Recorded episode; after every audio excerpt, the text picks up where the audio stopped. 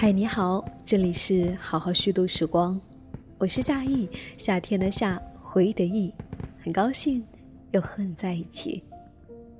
此刻，在我的窗外，还可以听到一些烟火绽放的声音。在农历年的第一期节目，向大家问好，希望大家在新的一年里，能够实现自己的愿望，能够成为最想成为的自己。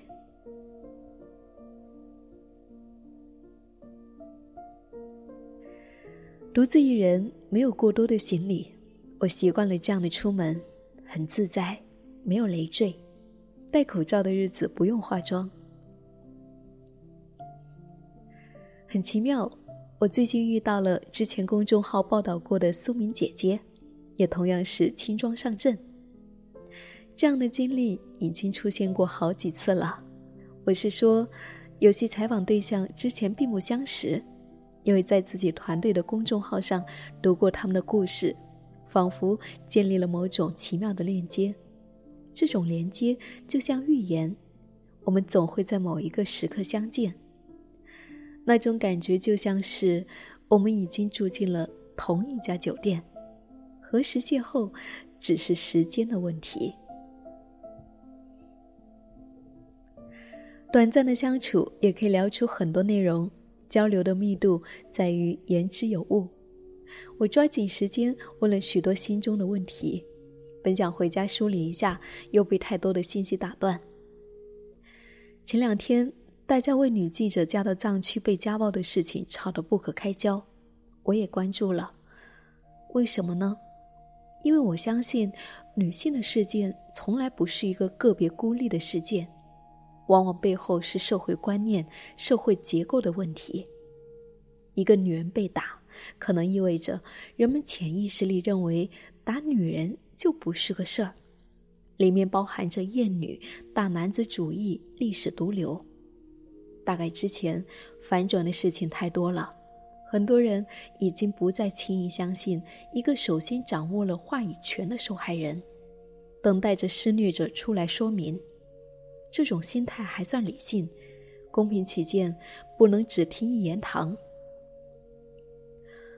但也同样有很多按耐不住出来跳脚的，先把受害人贬低一顿，他身上的每一种身份都可以成为被攻击的弱点。先是有人贬低高学历女性的恋爱脑，马女士曾是高学历的女记者，服务于多家主流媒体。很多人眼里的高知女性，人们总是习惯性的把人区分为强者和弱者，觉得弱者在两性关系里容易占下风，强者处处为强。我觉得感情这个事就不看你什么学历、职业、财富、地位，人人遇见了都一样，只是有人清醒，有人执着，有人幻想爱可以拯救一切。幻想爱可以抹平知识、观念、环境、习惯之间的代沟，幻想可以改变、拯救一个人，幻想即使遇到最恶性的事件，比如家暴，也有调和的一天。很多事情都可以有标准衡量，唯独感情太难、太复杂。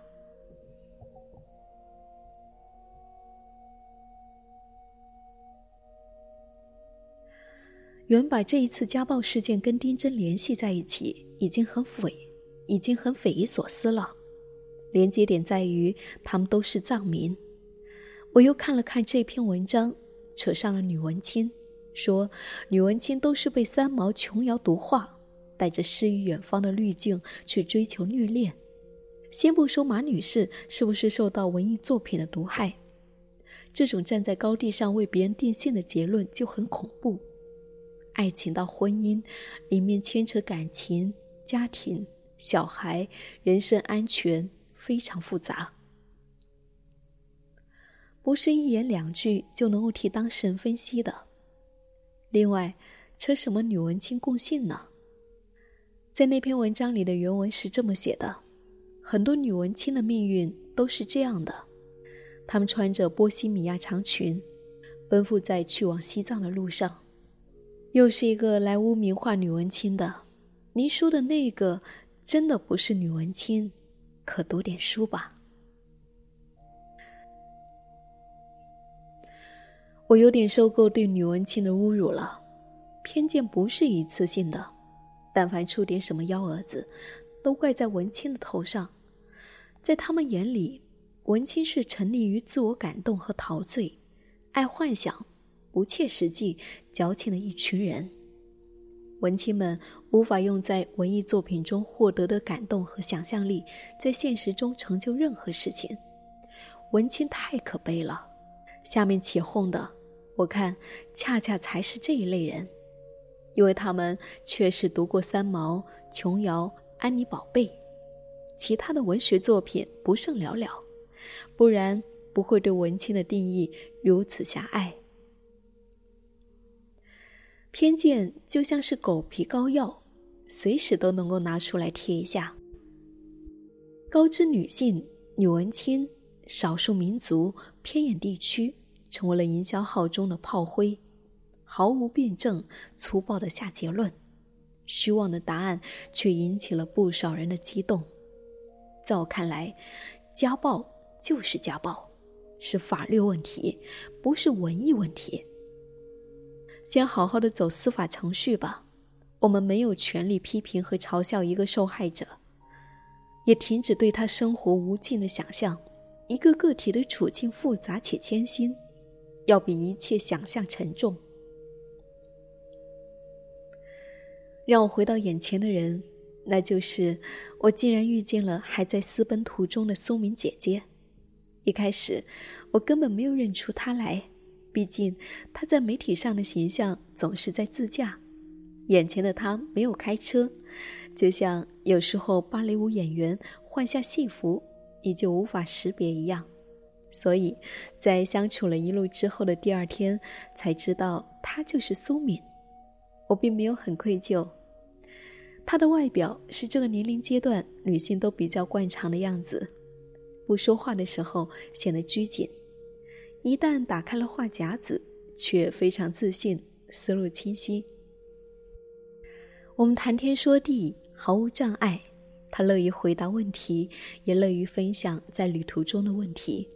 我想，他的这一种开朗，也许与生俱来，也正是旅途中所需要的品质。第一次知道他的故事，五十六岁抛下家庭，独自上路旅行。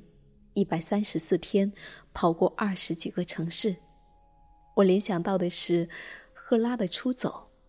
出走是女性反对沉闷无望生活的最可行方式。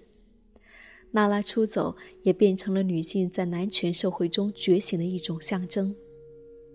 鲁迅曾经写过《出走后的娜拉》，离家出走后的娜拉，要么回来，要么堕落。他想触及女性出走的本质。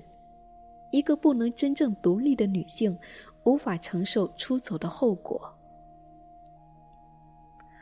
宋明姐姐从小喜欢车，丈夫不给买，自己过去没有收入，一个月拿丈夫五百块钱生活费，柴米油盐每一笔都要记得清清楚楚，被别人怀疑的滋味很不好受。她评价自己。我的人生获得这样的一个结局，主要是由我性格造成的。我太软弱了，有什么事情不喜欢跟别人说不，人家说什么就应承什么。他下定决心找工作，我的整个前半生基本上都没有怎么停下来休息，一直在不停的找工作，一直不停的自己挣钱。人生中就一个心愿，我一定要自己挣钱养活自己，不要让人家指着我说这个钱花到哪去了，是不是给了娘家的？前半生里面有不尽如人意的婚姻生活，有为了自强的努力工作，有对孩子的照顾，对家庭的责任已经尽到。苏明想通了，人生太短了。很多人来不及做喜欢的事情就老了，他必须出发。想做，就大胆的去做，想干什么事就大胆的干。时间不等人，真的，时间过得很快的，老的也很快的。我问了他在路上会不会遇见危险，有没有心动的时候，以及有人要跟着一起上路等问题，他回答总是干脆利落。也许是因为在路上积攒了很多素材，说起路上的故事很有兴味。除了一次在黑灯瞎火当中跟着导航走进前不着村后不着店的荒野，大部分时间都非常顺利。路上遇到很多善意，谈恋爱就免了。现在好不容易自由了，要好好享受这一份宝贵的自由。常常有人跟他说想要跟他一起出发，可是他从不轻易答应。各自驾车一起出行可以，但是不能够坐同一辆车，人多意见杂，油费也不好算，容易闹矛盾。很多年轻人告诉他，已经把他的故事分享给了自己的爸妈，希望他们无惧年龄，勇敢追求自己想要的生活。鲁迅先生看不到苏明姐姐的故事。不然，他写那篇《出走后的娜拉》，就会多一个样本，而这个样本的结局，并非他曾总结的任何一种。苏明姐姐岂止鼓励了那些到了退休年龄的女性们，其实很多年轻人都在关注她。他的出走，并非去当什么英雄，而是在路上成为了自己原本期待成为的自己。每个活在熟人社会中的人都会有体会，你的环境中总有一把无形的通用标尺。比如说，我小时候环境的标尺就是一份有编制的工作和完整的家庭，其他的都让步于这个标准。好死不如赖活，百无聊赖才是成功的标配。你最好每天上班就是喝喝茶，别太辛苦。早点下班，早点回家做饭。无法建立起更浪漫的关系，也不可能有更意想不到的想象。在过去，我对这么直白的感悟会有一些不屑，现在想想，直白但是有效。我想到自己从来就不是口才最好的，反应最快的。也不是原先公司里面最勤奋的，最能够吃苦的，可我也坚守着自己隐秘的愿望。我隐秘的希望就是成为自己，变成多年来我希望成为的样子。这已足够抵御外界这么多的纷扰和诱惑了。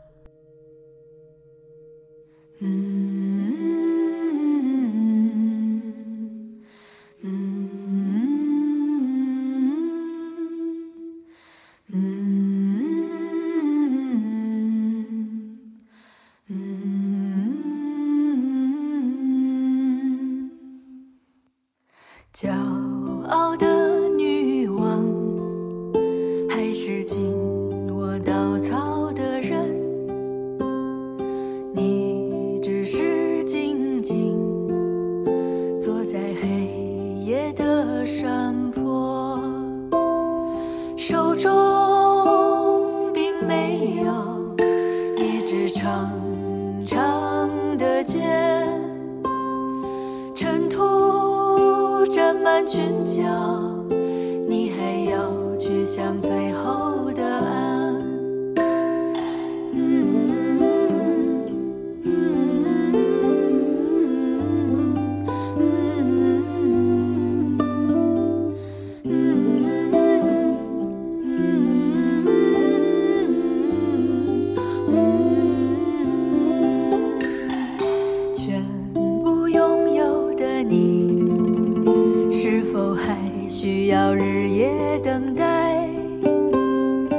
浑身湿漉的人，不再惧怕大雨。